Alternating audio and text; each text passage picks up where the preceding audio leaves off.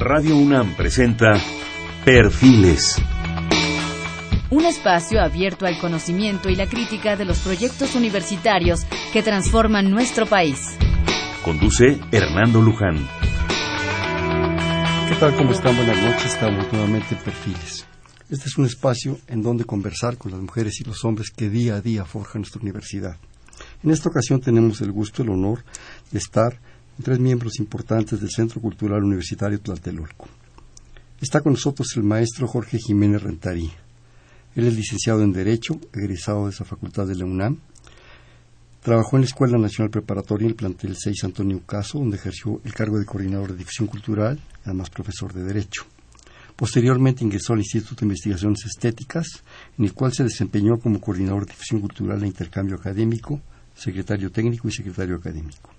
Posteriormente fue secretario del Consejo Académico del Área de Humanidades y de las Artes. En diciembre de 2011 fue designado como primer director del Museo Tlatelolco, el Centro Cultural Universitario Tlatelolco, el que actualmente sigue siendo su director general. Bienvenido, buenas noches, Jorge. Buenas noches, Armando. Está también con nosotros la maestra Eunice Hernández. Ella estudió la licenciatura de Comunicación en la Universidad Iberoamericana y la licenciatura de Historia en la UNAM y el máster de Cultura Histórica y Comunicación de la Universidad de Barcelona. Programa de posgrado realizado en colaboración con diversas instituciones culturales como el Museo de Arte Contemporáneo de Barcelona y el Centro de Cultura Contemporánea de Barcelona. Actualmente tiene, ocupa el cargo de subdirectora de Vinculación y, y Comunidades del Centro Cultural Universitario, articulista, maestra, eh, seleccionada con UNAM para participar en el programa de liderazgo.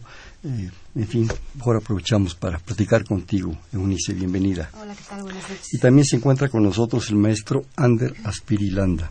Él es el subdirector académico del Centro Cultural Universitario Tlatelolco. Fue subdirector del Centro Cultural de España en México y asesor de proyectos para la Agencia Española de Cooperación Internacional, para el Desarrollo y para el Ministerio de Cultura de España escultor, escultor formado en México, España y Alemania, miembro del Sistema Nacional de Creadores de Arte, presidente de la Asociación Profesional de Artistas Visuales Asociados de Madrid, cursó la maestría en museos en la Universidad Iberoamericana, donde fue profesor del Departamento de Arte. Ander, bienvenido. Buenas noches. Buenas noches, gracias. Qué gusto tenerlos, qué gusto que podamos tener la próxima prácticamente hora para hablar de uno de los espacios culturales, de uno de los centros culturales joven, pero no por ello menos importante, al contrario, creo que con un ímpetu brutal, diría yo, si me permiten la expresión, en el norte de la ciudad y que están con una dinámica que verdaderamente andan desatados. ¿eh? Qué bueno, francamente, leía yo una información que me hicieron llegar, pues una cosa resumida de su cartelera, pero bueno, caliente, hablemos, Jorge, el gozo sin reposo, francamente, ahí en Tlatelolco, Hernando. Pues mira, desde que llegamos hace dos años y unos meses, la, la, administración que iniciamos, nos propusimos hacer de aquello un espacio muy, muy, muy universitario. Y esto quiere decir incluyente, propositivo, divertido, pertinente, que acercara los discursos de la academia del mejor nivel en el lenguaje accesible de la difusión cultural tanto para los universitarios, que desde luego son el primer enfoque del trabajo de la Coordinación de Difusión Cultural, como para quienes viven en aquella zona de la ciudad que no tienen tan accesible la propuesta cultural, tanto de nuestra Casa de Estudios como en general de las artes y de todo lo que se hace en México, y, y como visión de la cultura para entender el universo en aquella zona que ciertamente ha estado desprotegida. Entonces llegamos con mucho ánimo de hacer muchas cosas y sentimos que lo estamos haciendo, que lo estamos logrando. Nos satisface mucho ver cada vez más gente en nuestras propuestas, no solamente viendo, sino participando, haciendo suyo el espacio y entrando a nuestras aulas, a nuestros auditorios, para platicar lo que hacen, a nuestros museos para exponer lo que hacen, niños, jóvenes, adultos y adultos mayores, haciendo suyo el espacio de la universidad, que ese es el objetivo central de nuestro quehacer allá. Desde hace unas administraciones la universidad se empezó a convertir en una universidad nacional, porque empezamos a abrir espacios prácticamente a lo largo y a lo ancho del país. Antes la, universidad tenía una propuesta cultural muy importante, algunas cosas ya acercándose al norte, la creación de las facultades de estudios superiores, primero como escuelas y luego su conversión a facultades. Pero ahora con esto, y especialmente con Tlatelolco, no solo somos nacional, somos urbana, citadina completa sí, sí, y, sí. Y, y, y, acaparamos la posibilidad, y yo me meto en el caballo de ustedes, ¿verdad? Me monto en el caballo de una propuesta en el norte que a lo mejor no está tan lejana tampoco del sur. Su los medios de comunicación son sorprendentes. Fíjate que hemos detectado que va gente de otras zonas de la ciudad a nuestras propuestas, particularmente a la pequeña escuela de educación no formal en disciplinas artísticas, que es la UBA, la Unidad de Vinculación Artística, vemos que hay público de distintas zonas de la ciudad, no solamente del norte.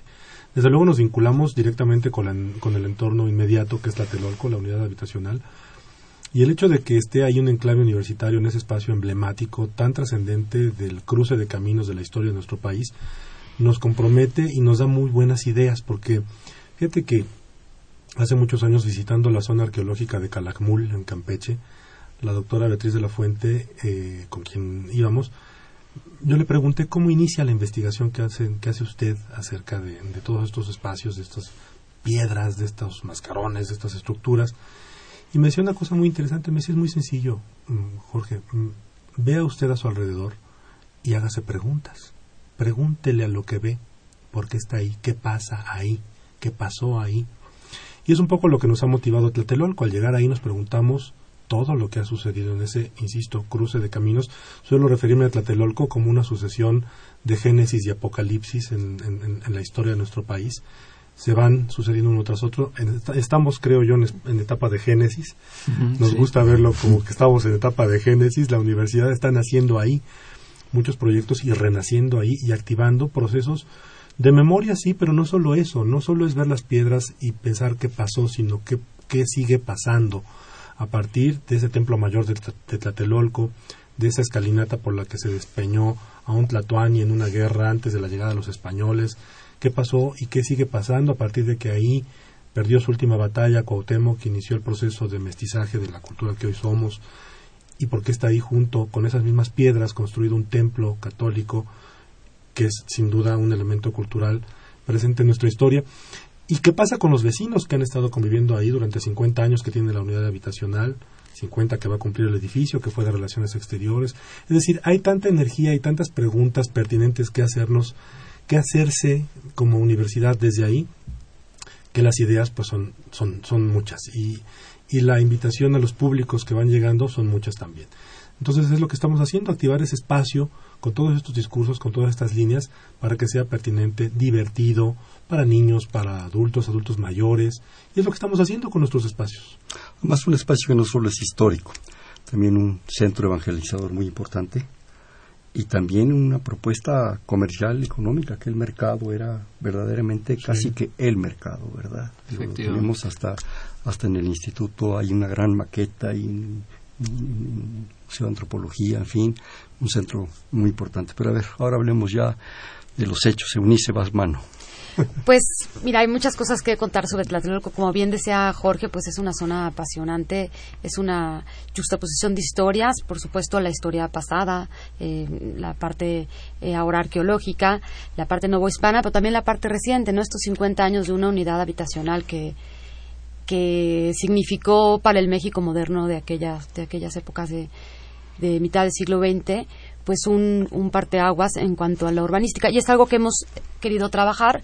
Lo trabajamos ahora, tenemos un programa que se llama Apartado Postal, que es nuestro programa de promoción a la lectura, que justamente el 30 de mayo terminó una primera etapa con un ciclo de conferencias y de clases maestrales en torno a la crónica y un concurso que estamos muy contentos porque tuvimos 62 propuestas justamente que recuperan la historia cotidiana eh, de la zona habitacional. Y pues con este queremos dar paso a nuestra primera publicación, que es una de las tantas invitaciones que tiene la, el Centro Cultural Universitario Tlatelolco para el público en general. Otra, tú ya mencionabas, ¿no? El recorrido por el barrio, que es, un, es una visita guiada por los alrededores, que le permite al visitante conocer, por supuesto, el centro, pero también la Plaza de las Tres Culturas, que le permite darse una idea de lo que era la unidad habitacional, que es enorme además, no son estas grandes supermanzanas, y que además está muy en, en colaboración con un trabajo que está realizando Ander, que es observatorio, del cual él nos platicará también ahorita. pues ya te dieron la palabra. Pues sí, bueno, pues, pues eh, observatorio es un ciclo de, de, charlas, de mesas redondas, de encuentros, que, cuya sesión final es este miércoles eh, a las 7 de la tarde y en donde recuperamos eh, la reflexión acerca de los 50 años de la unidad habitacional en el sentido de la arquitectura, el urbanismo, digamos la modernidad mexicana aplicada al caso paradigmático de Tlatelolco, pero también desde la vida cotidiana, desde qué significa habitar en un espacio utópico, entonces, o diseñado como utópico. Y ahí se están dando, se están dando cita ponentes de todo tipo, desde académicos que han estudiado, desde distintas disciplinas, eh, desde distintas áreas de conocimiento, eh, a Tlatelolco como, como paradigma arquitectónico y urbanístico, pero también vecinos de largo aliento ahí. Eh, hay una serie de crónicas y anecdotarios ahí que es importante rescatar, y artistas que han trabajado desde una perspectiva totalmente distinta en Tlatelolco. Qué bonita frase, vecinos de largo aliento. Me encantó, realmente. Que además hay muchísimos. La comunidad que, que, colabora con el centro, eh, pues la verdad es que es apasionada de su, de su espacio también.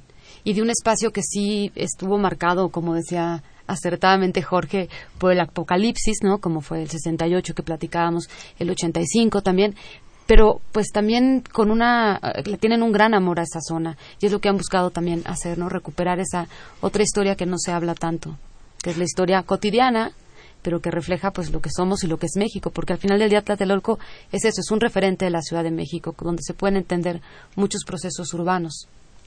Desde la época prehispánica y en la colonia se gestaron ahí grandes circunstancias, grandes situaciones. Y bueno, las modernas, tú las acabas de mencionar, dos importantes críticas que prácticamente cambiaron a esta ciudad y al país. El 68 y el 85, que ustedes han plasmado de una manera, hasta donde yo sé, crítica específica, académica, para ofrecérselo a la gente. La historia no se puede negar. La historia ahí está. Punto. Acabó. Pero yo creo que también esto ha servido para hacernos una propuesta propositiva, perdón la, el pleonasmo, a futuro, que aún en esas situaciones se genera educación, se genera cultura, se genera esa propuesta de largo aliento, porque, porque ahí está la gente. ¿sí? Entonces, Jorge, algo que agregar todo esto. Mira, lo que queremos, mm, como vemos el futuro, es una propuesta universitaria que genera reflexión, que alimente en la medida de lo, de lo que está a nuestro alcance darle a la gente el pensamiento crítico, que alimente ese, ese planteamiento de, de lo que ha sido la historia, pero no como para que se queden los libros, sino como para que nos planteemos como sociedad en conjunto a través de la universidad del pensamiento y de la obra artística y de, de todo este este concierto de pensamientos que vamos a hacer mañana, que vamos a hacer con nuestro ayer para hacer hoy y mañana. Entonces, por ejemplo, el Memorial del 68 no nos basta con que la gente acuda y vea, nos interesa que también nos diga qué piensa y qué se ha planteado y cómo, qué pasó en ese, en ese 3 de octubre que ha durado 48 años, que México ha seguido vivo y cambiando y planteándose cosas y luchando y protestando y manteniendo banderas y levantando otras a partir de un día que sin duda cambió el proceso histórico de México. Entonces, el Memorial del 68, que es uno de nuestros tres espacios eh, museísticos, está convocando esa reflexión. El memorial tiene una dinámica permanente y una proyección que vincula actores, personajes, pensamientos, disciplinas. Una de las cosas que hemos hecho en Tlatelolco es convocar a grupos de trabajo, cuerpos colegiados, comités asesores, comités académicos, multiplicidad de miradas y de cabezas y de pensamientos que nos alimentan, que nos opinan, que nos impulsan, que nos activan, que nos acotan. Y entonces, en el caso del memorial, que la coordinadora Esmeralda Reynoso fue activista, participante en el movimiento y ahora está ahí junto con Ander y junto con todo el equipo de Tlatelolco activando estas reflexiones. Estuvieron hace poco en Argentina buscando alianzas estratégicas con sitios de memoria en aquel país, pero desde aquel país con otros donde hechos sociales, políticos graves, difíciles, trágicos, ocurrieron y siguen generando reflexión, pensamiento, crítica y procesos dinámicos. Y nos interesa que desde Tlatelolco, desde la UNAM, desde el memorial, se entiendan y nos acerquemos también a esas reflexiones y a sus ecos, a sus resonancias en la literatura, en las artes, en la política, en la vida social, en la construcción de democracia, en la construcción de ciudadanía. Como verás, son propuestas y temas que poco parecieran tener que ver con un proceso únicamente de museos, pero que sin duda tienen un lugar importantísimo en Tlatelolco, como lo tienen otros procesos como el de la arqueología. Hoy día tenemos a la selección Tlatelolca en Brasil, con directora técnica argentina, que es Lucía Sánchez de Bustamante, que es la coordinadora de ese museo, que fue porque la colección Stavenhagen está en una exposición allá, en el contexto de la, de la exposición que estuvo aquí en Palacio Nacional de los Mayas, eh, mayas, no recuerdo el nombre completo de la exposición, un tiempo... Ay, no recuerdo, pero es una sobre los mayas que estuvo en Palacio Nacional, que los invitaron a Brasil, y allá está.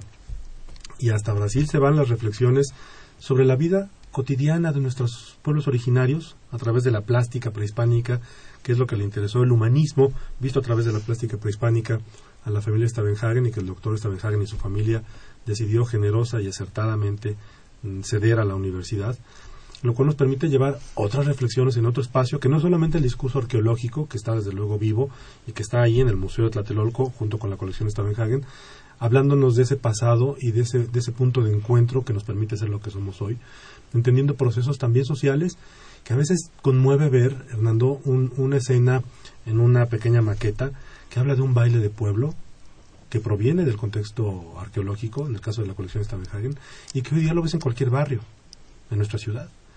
Ves los elementos del comercio en el mercado que mencionabas, en el Tianquistli, que hoy todos hablamos del tianguis que se pone los miércoles enfrente o a la vuelta de nuestra casa, y ahí está nuestro vínculo de raíz, de historia, de proceso que hemos hecho nuestro, que se ha mantenido vivo. Y Tlatelolco, con la bandera de la UNAM, lo que quiere es activar ese discurso, esa memoria, ese proceso, donde la gente diga qué es para ellos hoy ese proceso histórico, ese momento. Marc Bloch, aquel maravilloso eh, historiador francés, fundador de los anales, decía, los procesos de la historia no solo se explican, se buscan. ¿sí? Yo creo que ustedes están en una permanente búsqueda de encontrar esos procesos de una zona fundamental, esencial de este, de este México nuestro, de esta ciudad, que lo ha sido a lo largo de la historia y en los procesos de, comunicación para, para hacer de este espacio pues, un espacio diferente, especial, propositivo. Veo, Nice, que traes ahí carteles, programas, en fin, danos una, visión, aunque sea, no, no vuelo de pájaro, lo más detallada que puedas, de, lo que puede encontrar nuestra, nuestra gente, nuestros radioescuchas en, en, en este espacio. Claro, pues este mes de, de, junio tenemos varias propuestas. Iniciamos con un ciclo de jazz que empieza con Alberto Zuckerman. Estamos muy contentos porque dará inicio y van a ser todos los jueves, una vez al mes. También vamos a iniciar con un evento que se llama España Peregrina, que es un, es un espectáculo multidisciplinario en el que interviene eh, voz, poesía, obviamente eh, música. Y es pues en, en, el marco de los 75 años del exilio español, entonces va a estar muy interesante. Esto va a ser los domingos. el domingo 15 de junio vamos a tener eh, maestros la, reflexión está en torno a los maestros inolvidables de la República del Exilio. El domingo 22 de junio eh, está dedicado a la gran poesía de la guerra y el exilio. Y el domingo 29, también a las 17 horas, Compromiso y Cultura, la plástica republicana en el exilio. Y lo que es interesante de esta propuesta es que también van intelectuales, pensadores, académicos de la UNAM justamente a discutir y a reflexionar en torno a las propuestas artísticas que surgieron en el exilio español y a la vez en el proceso mismo, que es algo que hemos buscado hacer en Tlatelolco, no hablar de los procesos históricos, pero también de los procesos artísticos o culturales que están alrededor.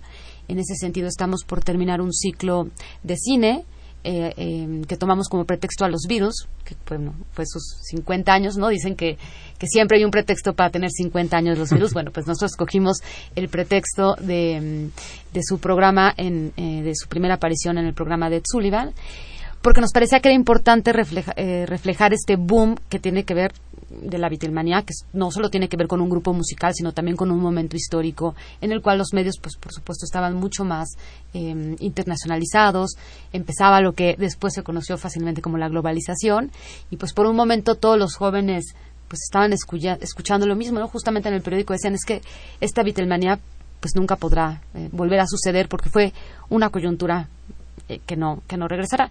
Y justamente estas reflexiones con eso iniciamos este ciclo de cine, ya está por acabar, en el cual por supuesto participó Esmeralda Reynoso, cuyas palabras, más desde el punto de vista cotidiano, la verdad fueron conmovedoras de toda esta época, eh, pues, del, digamos, de, los virus. Ah, yo quiero abundar un poquito en eso, si me permite, porque me parece que fue, Hernando, una muestra justo de esta convocatoria plural eh, incluyente de Tlatelolco.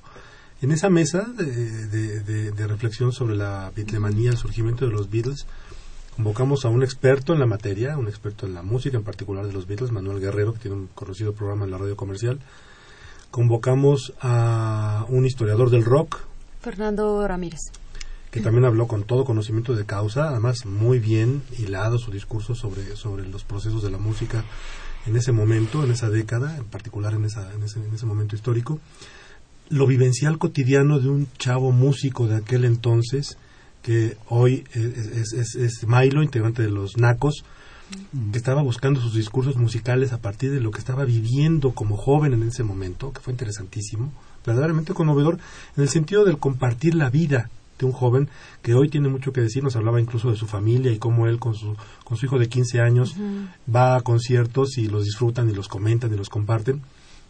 Y Esmeralda Reynoso, como, como persona activa en el movimiento estudiantil del 68, que estuvo presa, etcétera, su visión del día a día en una época que estaba marcando a la juventud y a la sociedad hacia el futuro. Entonces, ese, ese ejemplo, como en el caso de Observatorio, que también están vecinos de Tlatelolco, académicos, investigadores y artistas, marcan de alguna manera el eje del modo de hacer del Centro Cultural Universitario Tlatelolco, de lo que quiere hacer la UNAM como un área de difusión cultural en ese entorno tan, tan relevante. ¿no? Claro. Eh, independientemente que ahorita sigamos con esto y que le demos la palabra aquí al compañero, porque casi te, te, te tenemos mudo. Este, a mí en lo personal, si me permiten una sugerencia con toda sencillez y humildad, en ese momento también los Beatles fueron fundamentales, pero la canción protesta también. Eran dos mundos, Violeta Parra, Víctor Jara, lo que se decía, lo que se cantaba. Claro. Eh, aquello era, era, digamos, la contraparte, Claro. pero que nos partió el alma. De ahí que también pues la presencia de Ismael Colmenares, que no recuerdo el apodo como Milo. Milo, pero pues eh, nos parece importante que estuviera, ¿no? Que él pues al final del día con los Claro. locos representaba también esta esta otra otra parte, digamos, además musical. Todavía recuerdo su canción en el auditorio de la Facultad de Ciencias de Mamá, quiero ser un granadero. ¿Sí? y que un día te la cante. ¿Vas tú, Yo agregaría, Dios, yo agregaría un poco abundando lo que han comentado Eunice y Jorge, que eh, una de las maneras de abordar toda esta complejidad de la que estamos hablando, histórica, cultural, de conocimiento, de reflexión, eh, vecinal, de vinculación, es a través de la multidisciplina. Decir, nosotros nos aproximamos a estos fenómenos desde distintas variantes, desde, desde distintas áreas del conocimiento, desde distintas disciplinas creativas y además cruzándolas y poniéndolas en, dial- poniéndolas en diálogo. Y para eso tenemos que estar asumiendo constantemente ciertos riesgos. Tenemos que experimentar con los formatos, cosa que hacemos. Tenemos que experimentar con los puntos de vista y con los contenidos. Y eso creo que enriquece mucho el debate. Y es la única manera de llegar en, en profundidad y abordar toda esta complejidad. Alguna vez Alfredo López Austin, un gran maestro, un gran amigo, me decía, la historia se teje como un canevá, ¿sí? en el cual vas entreverando y entrecruzando las cosas, que es la sensación que me dan ustedes en su proyecto, que están entretejiendo ese canevá, la música, el cine, la poesía, las circunstancias, las situaciones. Pero yo quisiera, y ahora vas tú primero, para que te dejemos hablar un poco, eh, no tanto hablar de los eventos. Ahorita nos dan sus páginas, sus teléfonos, todo para que podamos en un momento consultarlo, sino cómo generan eso. Quiero las versiones de los dos. ¿Cómo lo percibes? ¿Cómo lo, lo, lo sitúas? Porque generalmente estamos muy acostumbrados a llegar al evento, asistir, participar, el público, pero atrás hay todo un trabajo a veces muy arduo, muy intelectual, muy de investigación, que a veces no se conoce y no se valora. Y yo creo que es importante y es tiempo que ustedes lo expresen, al menos en este espacio tan modesto, pero díganlo, por favor. ¿Cómo lo hacen ese caneva? Desde mi punto de vista tiene dos, dos, eh, dos bases fundamentales. Una tiene que ver con eh, el rigor, es decir, con abordar los distintos fen- fenómenos y las, las temáticas y las metodologías con, con rigor. Con rigor eh, científico, académico y también profesional en relación con lo que, con lo que tiene que ser una, una institución cultural, que tiene unos procedimientos de gestión y unos, eh, eh, unos procesos de trabajo que sean... eh, es un equipo con experiencia, un equipo joven, y con, pero con experiencia y que conoce sus ámbitos de trabajo. Y la otra, ya que estoy hablando del equipo, es trabajar en equipo, justamente. Es generar debates internos y contrastar desde cada uno, desde su área de acción y desde su ámbito de experiencia, qué es lo que se está haciendo, cómo se está haciendo, cómo se debe de hacer y qué posibilidades puede tener, cómo se puede experimentar, cómo se puede innovar. Y creo que esos dos son los dos puntos fundamentales, el rigor y el, debate interno dentro, del, dentro de lo que es el equipo de, trabajo del Centro Cultural. Si me permite, yo agregaría la amenidad, porque lo que están haciendo es muy ameno, es muy grato. Cuando estabas hablando del Caneva, yo me nos imaginaba todos nosotros en una salita tejiendo y platicando. Y eso, eso, eso lo hacemos. No estamos... Lo hicimos hoy en la mañana. Exacto. No, estamos con las agujas ni con el punto, pero estamos, pero estamos conversando. Y de ahí es de donde salen, y de una conversación distendida, y de una conversación entre pares. Ligera, es de donde con café, rica, en la cual puedes hablar y aligerarte. Pero además, producir cultura, creo yo, es un canevá permanente como el de Penélope con la esperanza de que por favor nunca llegue Ulises, no tiende el arco y no lance la flecha. Mm. Porque, porque eso no puede terminar, no debe terminar. Ahora tú dices. Pues sí, como eh, yo creo que lo que se requiere es, por un lado, la pasión que, que es necesaria para cualquier actividad. También un gran conocimiento, pues sí, de, de gestión que a veces es ingrato, a veces puede ser muy administrativo, a veces puede ser eh, muy de tipo más de rigor académico, que por supuesto siempre tiene que estar, pero también y sobre todo en mi caso, pues una gran voluntad de mediación. una gran parte de la labor que yo hago con las áreas que, me apoyan, pues tiene que ver con eso, con traducir ciertos em, lenguajes que a veces vienen académicos, a veces vienen demasiado Em, digamos, poco accesibles para el público y justamente mi trabajo es pues desmenuzarlo y poderlo llevar a diferentes, a diferentes públicos que tenemos diferentes públicos en Tlatelolco y eso siempre es un reto. No es lo mismo hablarle a un público joven o a un niño que tiene em, menos de nueve años que alguien de 12 a 15, que alguien de 17 o alguien incluso eh, un adulto mayor. Entonces eh, nosotros tenemos que buscar mucho eso, tener una gran empatía y comprensión también por el otro, porque eso es lo que permite que se tiendan estos puentes de la vinculación. Y eh, el día a día, digamos, los eventos, pues ahí están, uno los puede programar, pero ese, ese llevar público es también permitir, y lo hemos comentado muchas veces, que este público poco a poco se vuelva una comunidad, que no solamente sea un simple asistente, sino que también pueda incidir en el mismo centro cultural. Y eso pues lo hacemos a través, sí, de nuestras áreas, pero también en gran medida a través de nuestra escuela, que es la unidad de vinculación artística, que es más que una escuela.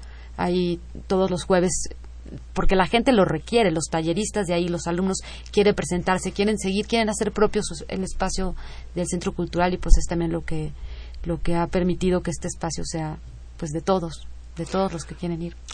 Me hacen reflexionar que cuando se genera cultura, cuando se produce cultura existe una gran responsabilidad, profunda responsabilidad, que en un momento dado la tienes que ejercer con mucha humildad. Si te pones en primer plano, aquello no funciona, fracasa, yo creo, y que existe una triple responsabilidad. El que tiene la cultura, el artista, el escultor, el poeta, el escritor, en fin, el que la transmite, el que la traduce, caso concreto ustedes y todo ese equipo encabezados por Jorge, pero sobre todo el público.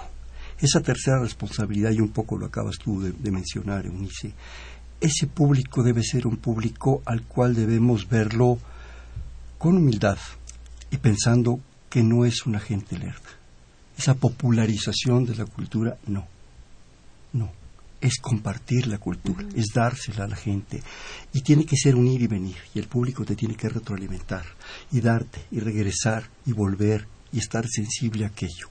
Es una triple responsabilidad que es fundamental porque yo creo que eso te va retroalimentando, te va enriqueciendo, te va haciendo propositivo y haces un público verdaderamente culto. ¿Me permiten hacer un corte, por favor? Claro. Estamos en Perfiles. Este es un espacio en donde conversar con las mujeres y los hombres que día a día forjan nuestra universidad.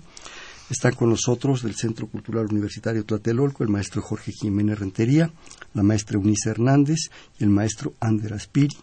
Estamos en el 5536-8989. Te repito, 5536-8989.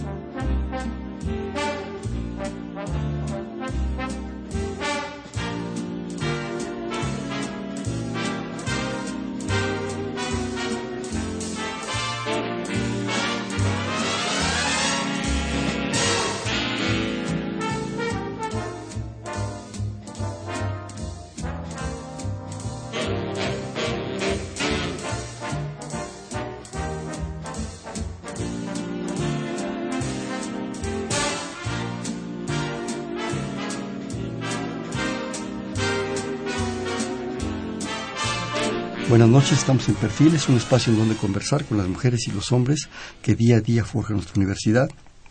Estamos con el maestro Jorge Jiménez Rentería, la maestra Eunice Hernández y el maestro Ander Aspiri, los tres miembros del Centro Cultural Universitario Tlatelolco, en el 55 36 89 89.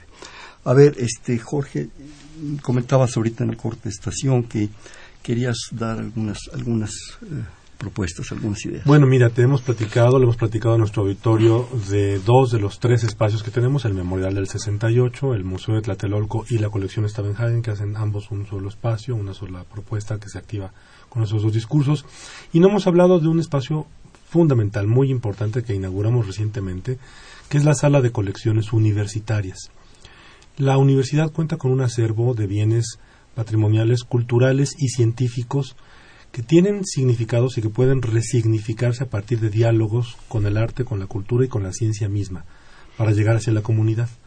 Con ese sentido, con ese propósito, creamos esa sala de colecciones universitarias y hemos iniciado la, la, vida de ese espacio con una exposición vanguardista, interesante, muy propositiva, que se llama Museo Expuesto.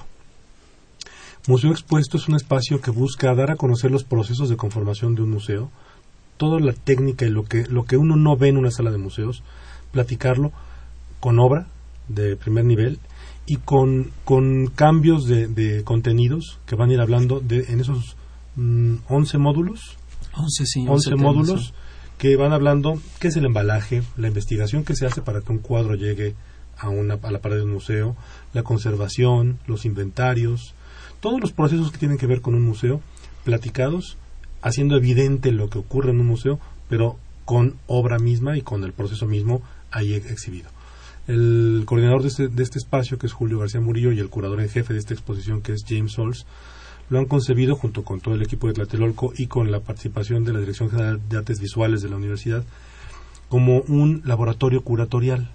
La curaduría ahí está a cargo de estudiantes que están preparándose, especializándose y que van a hacer propuestas y que además van a convocar no solo a la exposición de objetos de arte y objetos de ciencia que van a dialogar en ese espacio, sino también las creaciones de la comunidad.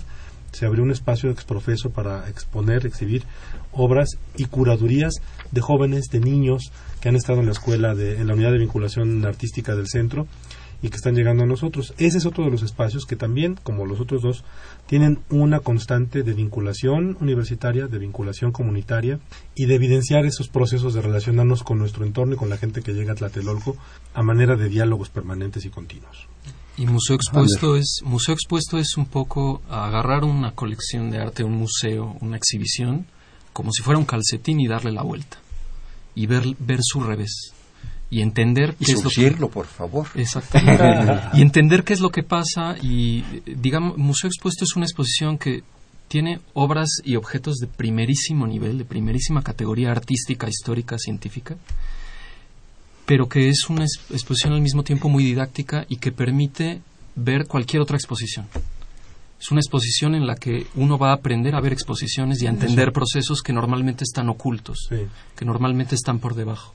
Y, y, obra de la calidad de Siqueiros, de, de, Gabriel Orozco, de José Luis Cuevas, de Arnaldo Cohen, de Kazuya Sakai, que para muchos es un artista novedoso que hemos exhibido ahí y, y, trabajado mucho con su propuesta plástica y le hemos puesto a dialogar incluso con la música de su momento, con las obras que se han presentado ahí en conciertos pequeñitos que han tenido éxito, que la gente ha ido buscando.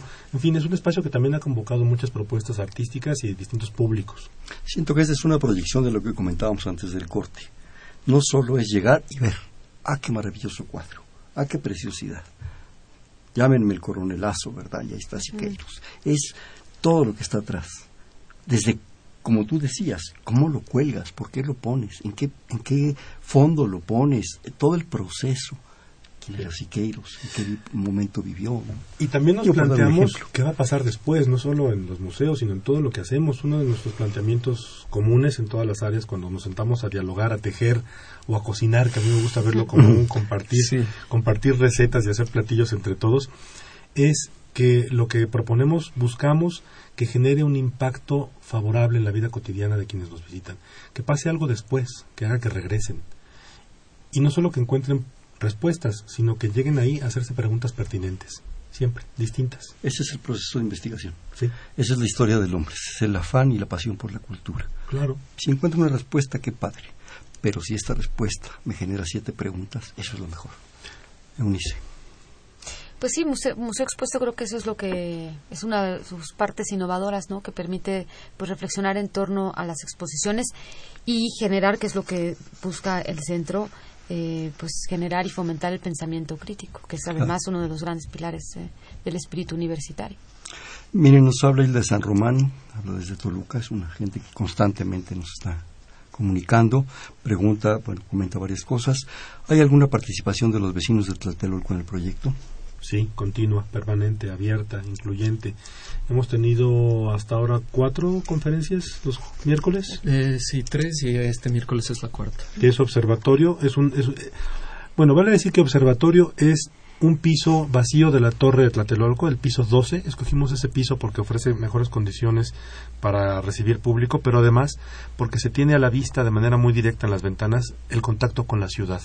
Queremos que sea un espacio donde inmersos en, el entorno urbano, los vecinos de Tlatelolco, que es por lo que pregunta nuestra radio escucha, van y platican. Que eso es algo que nos interesa mucho, no nos a ver, tenemos el concepto de que prácticamente todo el arte es, son distintos soportes y distintas técnicas y formas de narrar algo. Un cuadro narra algo, una escultura narra algo, lo mismo que un concierto, una película narra una propuesta, una manera de ver, un algo que decir. Son formas de narrar. Y también los espectadores del- de, la cultura, los, los que, consumidores de cultura, pero sobre todo los que estamos inmersos en el proceso so- social de generar y vivir la cultura, tenemos algo que platicar.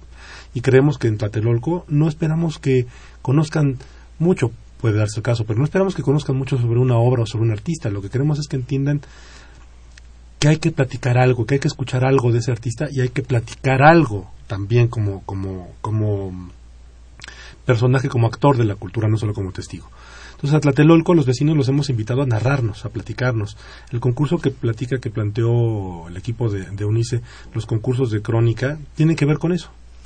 Sí, y próximamente tendremos otro que es año, eh, lleva ya varias ediciones, que es Domicilio Conocido, que es una muestra de arte público.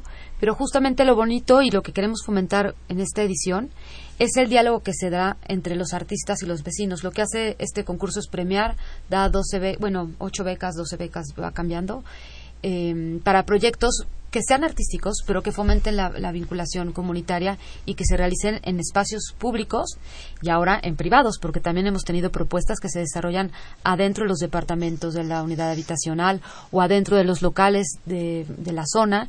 Y lo que genera eso es un diálogo, un diálogo en el que se benefician eh, pues los artistas mismos porque es también poner a su, su obra ahora sí que en donde debe estar en la mirada pues del público y es una de las tantas maneras que tenemos para vincular a, a los vecinos no solo de Tlatelolco porque hay que recordar que pues el centro está muy Sí. cercano de la Guerrero está muy cercano digamos de toda la parte del centro histórico pero también y eso ha sido muy interesante para nosotros eh, ahora que hemos empezado a hacer estudios de público que un gran parte de nuestro público viene del Estado de México también voltea hacia Tlatelolco pues para tener una vida cultural Una pregunta a lo mejor un poco absurda.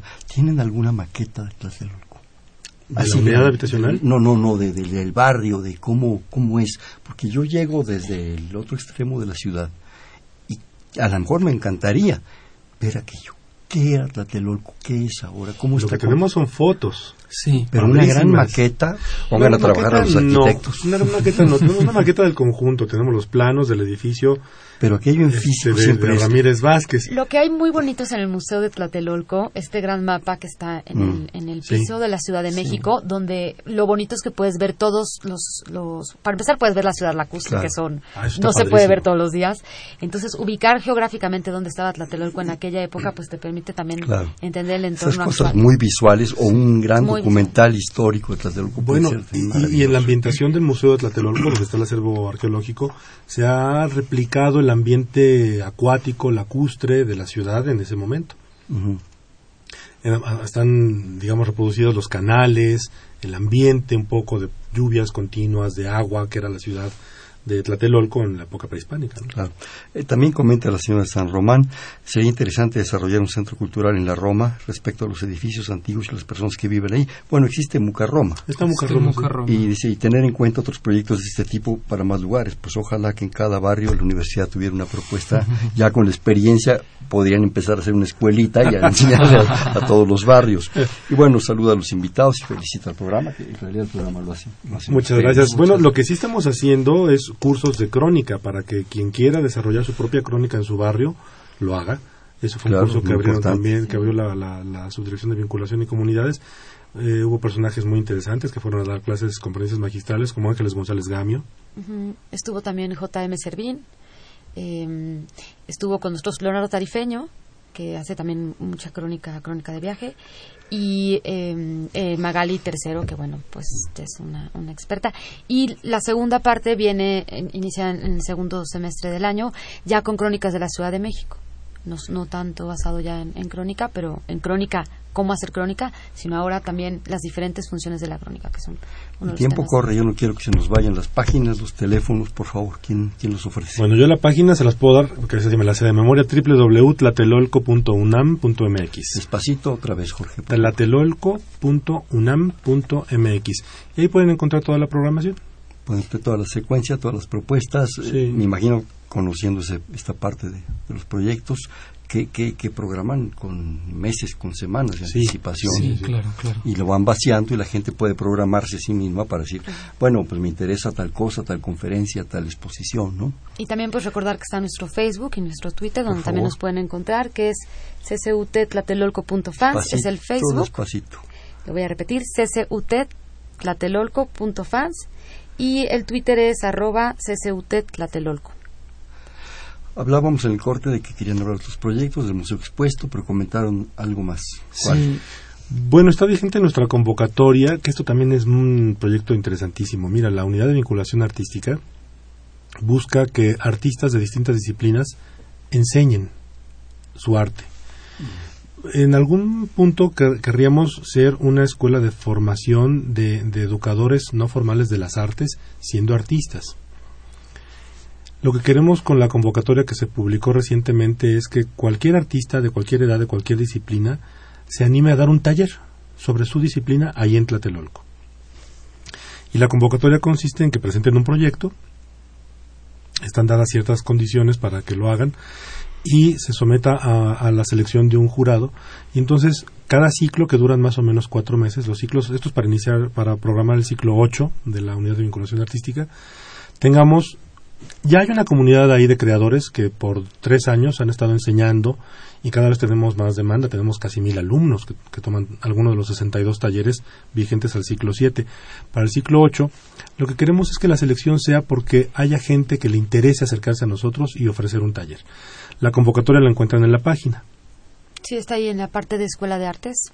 y la voy a repetir, www.tlatelolco.unam.mx hay una parte ahí que dice Escuela de Artes y ahí está la convocatoria. Me gustaría mucho que el público pase la voz de que está abierto este, este espacio, cierra el 13 de junio para que presenten proyectos y estamos desde luego pensando en música, danza, teatro, artes visuales, cultura abierto. Todo lo que sean creadores que se acerquen y además vamos a procurarles las herramientas metodológicas y elementos para que puedan enseñar. No basta saber crear, sino enseñar a crear. Y a esto se está acercando un número importante de jóvenes, de niños, de adultos, de adultos mayores. Niños. Tienen proyectos para niños, ya lo vi yo en la información. A ver, Tenemos viene el verano. Para niños, sí. Tenemos, bueno, nuestro cineclub, La Linterna Mágica, que es un, es un em, como lo dice, pues es una temporada de cine, pero lo interesante es que también les dan actividades de mediación, les enseñan a ver cine. Ya empezó, pero todavía se pueden inscribir. Vamos a tener nuestro curso de verano, eh, tradicionalmente, que también pueden buscar la información, pronto la subiremos a la página. Eh, tenemos cada sábado y domingo regaladores de palabras y mm, tenemos varios talleres de mediación. Ahorita está uno de realiza tu cámara estenopeica y bueno, pueden buscar ahí. Hay otro que se llama Construyendo Miradas, que tiene que ver con museo expuesto, también para niños. Eh, pues varias actividades que pueden encontrar incluso en el verano. Ander, habla, por favor. que lo dejes hablar. Que lo dejes hablar. Hay, otro, hay otros hay otros, digamos, dos proyectos que a mí me gustaría. Ya mencionó ahora Jorge Charlas Tlatelolcas. Eh, Charlas Tlatelolcas es una continuación de un proceso que, que, tuvo el, que tuvimos el año pasado, que se llamó el Colegio de Tlatelolco, y que es una recuperación desde el punto de vista académico de la historia, sobre todo, eh, y de la generación de conocimiento en el Tlatelolco novohispano, principalmente. Eh, como saben, en la, en, la, en, la primera, en la primera etapa colonial, en Tlatelolco se fundó el Colegio de la Santa Cruz de, Tlatelolco, que fue el epicentro del conocimiento de la época y del, del, recoger los saberes eh, de los habitantes originarios del altiplano. Y este ciclo de charlas que tienen, charlas tlatelolcas, que está teniendo lugar el último jueves de cada mes, Segundo eh, jueves. segundo jueves de cada mes, perdón recupera, digamos, ese conocimiento, esa historia desde distintos puntos de vista también que tienen que ver con la cotidianidad. Eh, la siguiente la siguiente sesión que tendrá lugar el, segundo el 12 de junio, el 12 de junio eh, tiene que ver con el cuerpo y sus remedios. El cuerpo y sus remedios. Es decir, con a partir del conocimiento de, de, esa época la vida cotidiana como, como, y los estudios de la época, cómo eh, desarrollaron conocimientos médicos, conocimientos de curación y cómo recuperaron eh, tradiciones y saberes eh, ancestrales para, para, los remedios del cuerpo y para el, para el uso de las materias primas. Vaya que fue importante el Colegio de Santa Cruz. Efectivamente. Mucha de nuestra educación o del rescate de conocimientos se dio ahí, pero ibas a decir algo. Y hay otro proyecto que vamos a. Bueno, eh, sí, es el proyecto Juanacha, le llamamos proyecto Juanacha, pero que se basa en un acervo documental del crítico de arte de origen peruano Juanacha, que fue fundamental para entender el arte desde el contexto latinoamericano en los años, eh, sobre todo en los años, entre los años 50 y 70, lo que Juanacha llamó los no objetualismos. Todo su acervo documental y bibliográfico lo donó eh, su, su, viuda, Maya Biblos, lo donó a la UNAM y lo tenemos recogido en Tlatelolco. Este acervo es un acervo que se va a abrir a la investigación, eh, esperamos que en septiembre, con toda seguridad en septiembre, para, sobre todo para estudiosos, pero también para, para interesados en, en esta época del arte. Y es un acervo que no solo incluye bibliografía, sino también documentos, cartas. Es muy importante, por ejemplo, la correspondencia que Juan Hacha mantuvo con el artista alemán Joseph Albers. Eh, y también algunos objetos de, libros de artista, de catálogos, en, ese, en, ese, en esa franja, digamos, temporal, y que va a ser, yo creo, uno, va a ser uno más de los elementos que componen todo el centro cultural y que le va a dar un impulso fundamental. Si me permiten, habla Bert Hernández Lugo, desde lo más verdes. He ido al centro Tlatelolco solo cuando es la exposición sobre cine. La asistencia de la audiencia es escasa. La oferta es extraordinaria. Es necesario promover en las escuelas para que visiten aquello. Pasa lo mismo en la FESA Catlán. Hay varios eventos, pero falta difusión. Ah, muchas gracias por el comentario. Crítica propositiva. Bueno, hay algunas, eh, hay algunas eh, ciclos de cine que yo mismo digo me planteo seguir porque hay cine que es muy duro y que el público no es masivo. Pero justamente nos interesa continuar activando propuestas de cine que son de vanguardia, que son interesantes. Somos sede de distintos eventos de cine, de, festivales de cine, FICUNAM, de cine documental. No todos tienen un gran público, pero hay algunos otros que sí. Estamos, por ejemplo, proyectando cine mexicano recientemente en este ciclo de La Quimera, de la, realidad. la realidad. Y a mí me entusiasma mucho porque muchas generaciones actuales que acuden al centro jamás vieron cine mexicano en pantalla grande y ahora tienen esa posibilidad de ver el arte como el séptimo arte como fue creado para esa gran pantalla. Y lo mismo hemos proyectado dos tipos de cuidado con Pedro Infante y Jorge Negrete que películas donde Tlatelolco como zona de la ciudad ha sido un actor que es en lo que estamos en este ciclo y ciertamente va gente y, se, ha ido desarrollando un público que ya busca a Tlatelolco para ver qué hay en esta ocasión. Entonces, poco a poco, desde luego, tendremos en cuenta el, comentario de, de Bert Hernández Lugo, eh, la difusión va creciendo cada vez más. Ahora las herramientas tecnológicas de las redes sociales son lo, cotidiano y hemos visto que se está acercando mucha gente a partir de ese, de ese medio. El buen cine no es fácil. Estamos mal acostumbrados a un cine comercial, a veces muy ramplón, sí, con una gran difusión, con una gran propuesta, con muchas cosas. Pero el buen cine no es fácil, sobre todo ese cine explicado, promovido, con sentido, digamos, apapachado. Necesitamos mucha cultura cinematográfica y mucha cultura en todas las áreas. Yo creo que esa es una de las grandes propuestas de aquí. Dos años despacito, vamos a darnos chance, ¿sí? Más vale lento pero seguro, como las tortugas, ¿verdad? Una de las cosas que, que hacemos nosotros también con el cine es que no eh, es muy raro que proyectemos una película sin más. los ciclos están diseñados para contar determinados procesos. Muchas veces las, las películas están, eh, hacemos actividades eh, conjuntas, es decir, una, se proyecta una película y se hace una visita guiada a uno de los espacios porque guardan una relación eh, en cuanto a las temáticas, en cuanto al, punto de vista, y esto es algo que también funciona muy bien y que nos permite ver aprender a ver el cine también. Y por eso hace el cine arte, porque no nomás es voy, veo, como palomitas y me salgo ah. y adiós, ¿sí? Hay todo un proceso de conjunción de, de propuestas, de conceptos, en fin. Nos quedan escasos dos minutos. ¡Qué barbaridad! ¿Quién les manda a hablar tan bonito? este, a ver, algo urgente y luego vamos con una conclusión breve por cada uno. Pues no, agradecer el espacio e invitar a todos los radioescuchas que conozcan la página, que es el primer em, contacto, que vengan al centro. En verdad mm, lo van a disfrutar, hay muchas opciones, diferentes museos, ya los mencionaron, Museo de Tlatelolco, eh, Memorial del 68, Museo Expuesto, pero tenemos también cine, tenemos también actividades literarias, actividades infantiles y talleres pues para, para diferentes gustos y con diferentes eh, formatos. Entonces, bueno, pues invitarlos a que conozcan, esa es la, mejor manera. Oye, Unice, decías de que el curso de verano está a punto de empezar, eh, ¿cuándo hay que inscribir? Dijo, no me voy a inscribir yo, no me van a aceptar, pero bueno. Sí, ahorita, bueno, el curso para niños todavía vamos a subir la, la, información y tenemos ya listo un taller para jóvenes que es en torno a procesos artísticos y curatoriales, muy ligado a nuestro museo expuesto, que se eh, va a empezar el 17 de junio al 5 de julio y bueno, pueden ya, pues en, está en nuestra página de internet la información. Se metan a la página y lleven fechas y convocatorias. Ese sí empieza pronto porque pues ya las prepas ya salían. el, ciclo de jazz va a costar 60 pesos. Eh, sin descuentos, pero hicimos un, precio muy accesible. Súper accesible. Y además son grupos como Alberto Zuckerman, el cuarteto de Cris Lobo, el proyecto Luana, Alberto Castillo, es decir, es jazz de muy buen nivel.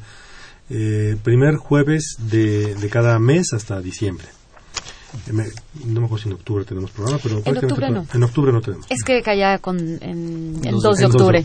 sí, Bander, rápido. Pues simplemente recuperar la metáfora eh, de fogones y culinaria. Vamos a seguir cocinando y vamos a seguir invitando a todos que, que se involucren en el proceso y que cocinemos entre todos. Y que vengan los comensales. Exactamente. Y que, ayuden a darle el punto al toque al, al guiso. Exactamente. Jorge. Pues gracias y, que vengan a Tlatelolco a ser parte de la historia. La historia no pasó en Tlatelolco, la historia vive en Tlatelolco a través de la universidad. Sucede todos los días y ustedes yo creo que son un, actor, un promotor, un tramoyista muy importante. queda escaso un minuto, vamos a jugar rápido con los tres, un bote pronto. Digo una palabra, señalo y me dicen lo que piensan. ¿Sabes? Cultura. Universidad. Cultura. Amor. Cultura. Todos. Tlatelolco. Universidad. Tlatelolco. Historia. Tlatelolco. Difusión cultural. Pasión. Amor. Gente. Público. Conocimiento. Variedad. Un reto. Universidad Nacional. Fundamental. La casa. Una palabra. Un espíritu. México. Lo que soy. Adiós. Esperanza. Este fue Perfiles, un espacio en donde conversar con las mujeres y los hombres que día a día forjan nuestra universidad. Estuvieron con nosotros del Centro Cultural Universitario Tlatelolco, el maestro Jorge Jiménez Retería. Jorge, muchísimas gracias. Gracias, hermano. La maestra Eunice Hernández. Eunice, muchas gracias. El maestro Ander Aspiri. Ander. Muchas gracias. Amable. En la coordinación, la doctora Silvia Torres. En la producción, Mariana Cerón. En los controles, Humberto Sánchez Castrejón. En la conducción, Hernando Luján. Este fue Perfiles, un espacio en donde conversar con las mujeres y los hombres que día a día forjan nuestra universidad. Gracias. Perfiles, un programa de Radio UNAM.